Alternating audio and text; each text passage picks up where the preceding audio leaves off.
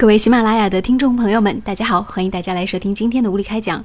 今天呢，嗯，我想和大家来追一追剧，那就是要追的是《欢乐颂》。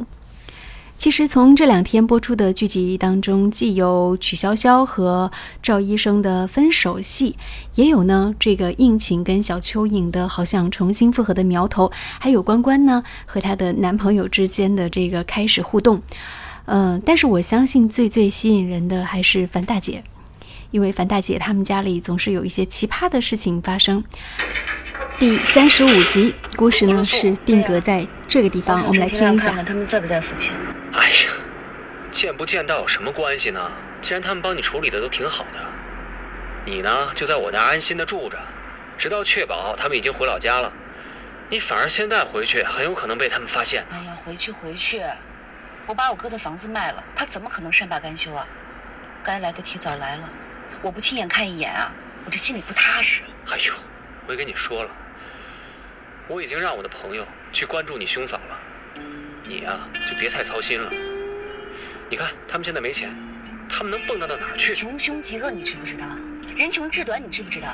光脚不怕穿鞋的，我哥那人你根本就没有打过交道。他们已经在外面流浪半年了，房子没了，监狱也做了，我真怕他们再干出什么不要脸的事情来。喂，妈，怎么了？什么？好，妈，你别着急啊，我立马处理。怎么了？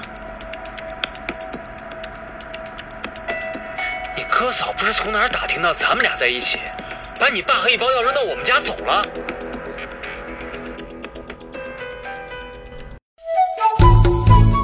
最新最快的头条，我们为您带来独家解读。无理开讲，总有不一样的观点。故事发展在这里，王百川会怎么样去解决呢？那根据故事的发展脉络，我们看到王百川最后的解决方式呢，就是把这位樊爸爸给送回去了，然后往家门口一扔就走了。但是曲筱绡她有自己不一样的解决问题的模式。我们下面看看，听一听曲妖精从包奕凡那里借了人之后，他说：“流氓还需流氓治，这叫正当防卫。”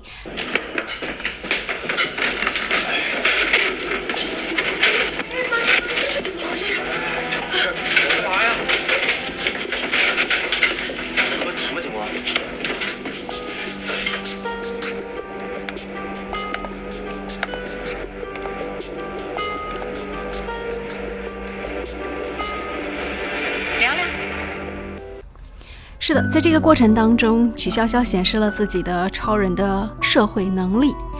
他从包奕凡那里借了一些人，然后直接杀入到了樊胜美家，然后直接以黑吃黑的方式来解决了这件事情。这果然是最高明的解决问题的方式。虽然有一些冒着风险，但是确实只有这样才能真正的解决问题。面对无赖，就需要用无赖的方式来治他，不然他终究还是一个无赖。我们接下来回到阿奈的原著当中，来看看剧中对于这一段是怎么样来写的。在车里，樊胜美和王百川之间有一段这样的对话：王百川说：“这不是胡闹，纯粹是恶毒。你说我爸妈都不知道怎么喂吃饭、喂药，即便不折腾你爸，你爸也很快会出问题。”我们再来看看送回去那一出，书里是怎么写的。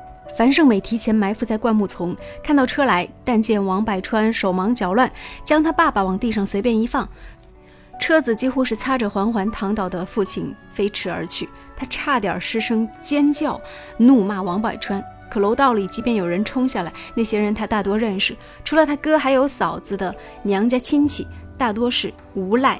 他吓得不敢出声，死死在树林里，手机一直震动，提醒有电话进入都不敢接一下。他们扛起他爸，但他们在议论要不要送回去。他们考虑的只是晚上难叫车，而不是他爸的安危。这时候争吵中，樊母终于哭喊着冲出来，抱住老头子的身躯不放，要求说什么今晚也不能再送过去，要不然老头子会没命。樊兄说趁热打铁，不能拖延，趁这边人多立刻送过去。但樊母大叫。弄死你爸！你爸退休工资一分都没有了。樊兄醒悟，连忙招呼大伙儿将樊父背了上去。樊胜美站在树丛里，心寒，哭了好一会儿。那书里那边还写到，王家也是准备出逃，将心比心。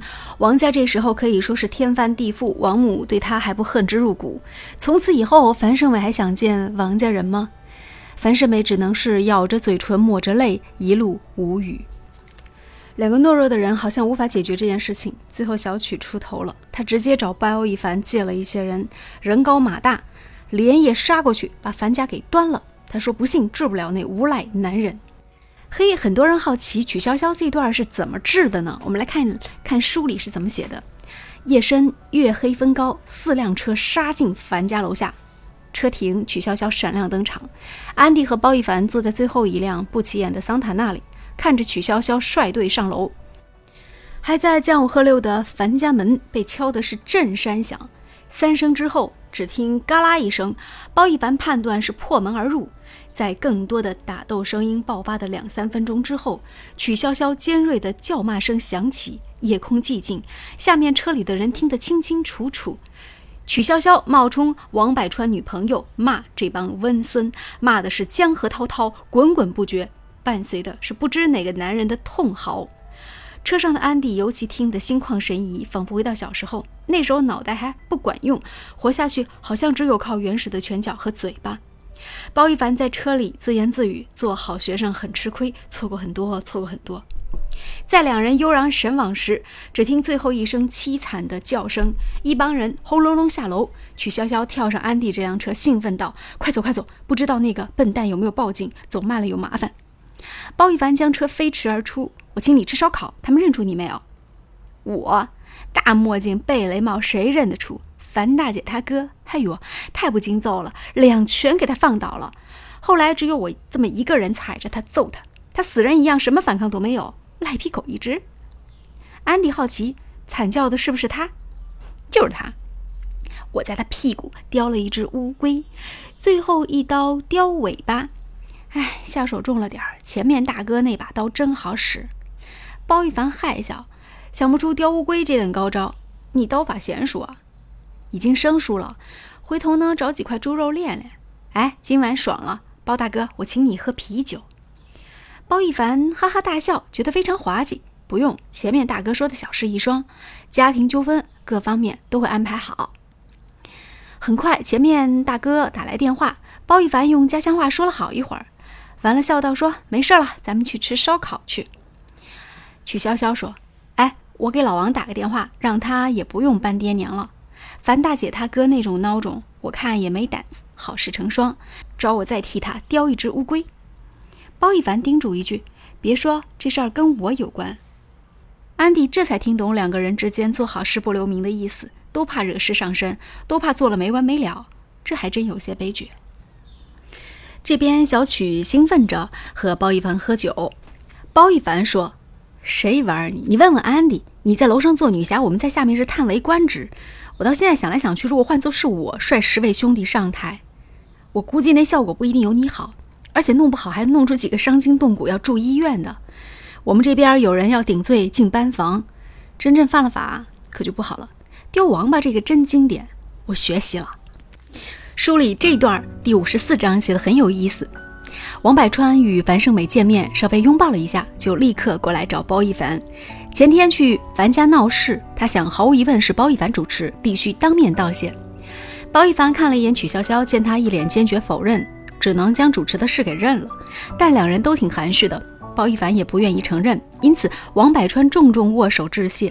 可樊胜美还是看出两人握手的反常，稍微想一想，他就能够想起家里的事儿。樊胜美本来以为英雄救美的事儿都是王百川做的，这一回王百川好生是英明神武，见此才知原来包奕凡出的人，一时脸上千变万化。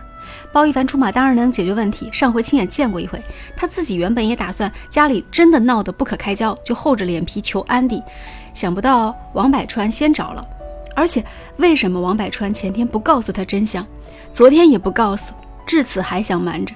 害他在安迪和曲潇潇面前夸奖过他好几次，难怪曲潇潇冷眼看他。原来他们早知道，只有他一个人不知道。那至此呢？他们俩之间后来在私底下场合有一段对话。当时樊大姐问：“终于只有我们两个。你跟我说说前天晚上到底怎么回事儿？呃，一帮人冲进去，你不说砸门的吗？是啊，砸门才能冲进去啊。我妈呢？穿什么衣服憔悴吗？你妈很憔悴，穿的好像是灰色上衣、黑裤子。你错了，前天晚上我妈明明穿的就是我给她买的抓绒的暗红外套，我在小树林里看得一清二楚。樊胜美定定看了王百川，至此，连最细节的问题他都搞清楚了。前晚事情得以解决，不仅由包一凡出人，连指挥都是包一凡，王百川连到场都没有到场一下，否则王百川可以不留意别人，却不能够。遗漏他妈，他看了王百川被他揭穿之后的尴尬，收回眼神，说：“你们家当时也需要你，你们家也没事儿就行了，否则我真是内疚死了。不过还是谢谢你搬出包总来帮我解决问题，这人情可不小。回头我再好好谢谢安迪。”等到樊胜美知道这一切还有小曲的功劳的时候，一下子又变得无声叹息了。后面的故事，我相信大家都知道了。后面的故事就是，王百川的公司融到资了，他终于可以在上海买房了。可是，在买房的时候，两个人因为在房产证上是不是要加名字，给闹掰了。这次分手是彻彻底底、干干净净的。要论这王帅哥和樊大姐之间有没有真感情，我个人感觉还是有的。但是他们两个人又是各怀鬼胎。都是各自有内心的算计，没有爱的那么酣畅淋漓。这种爱还不如曲妖精和赵医生之间的这种爱更加的真挚呢。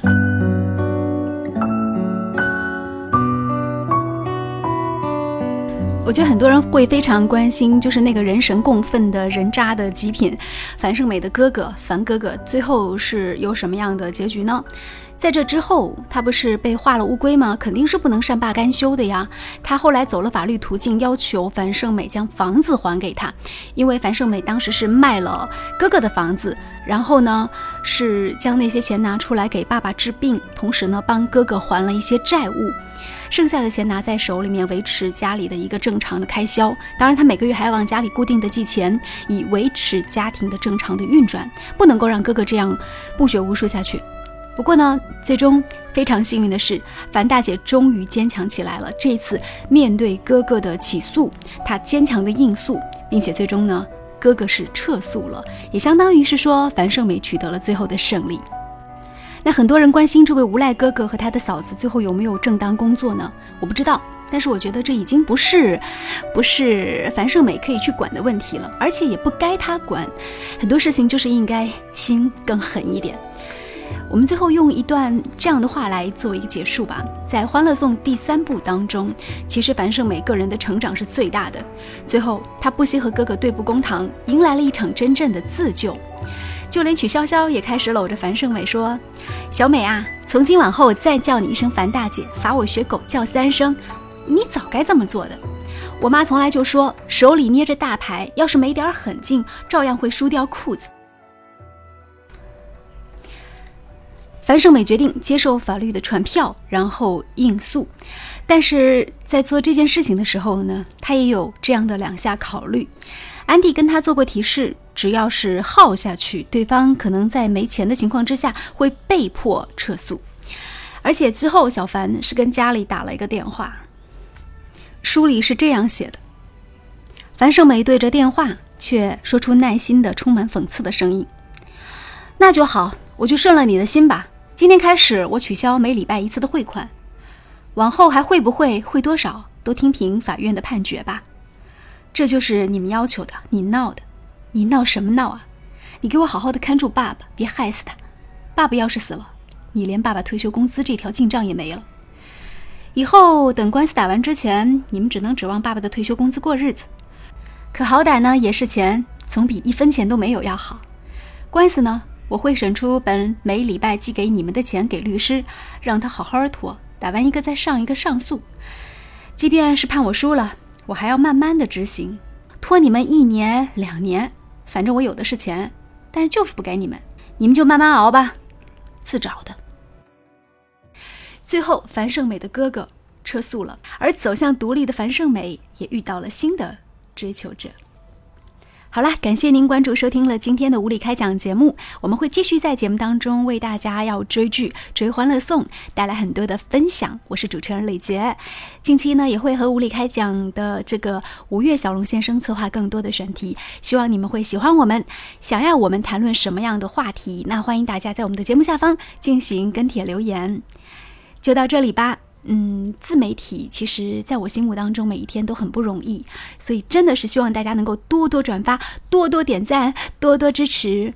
如果大家真心喜欢我们的节目，期待我们能够把事业做得更好，那可以给我们也进行打赏。好，就到这里吧。我是主持人李杰，这里是无理开讲，再见。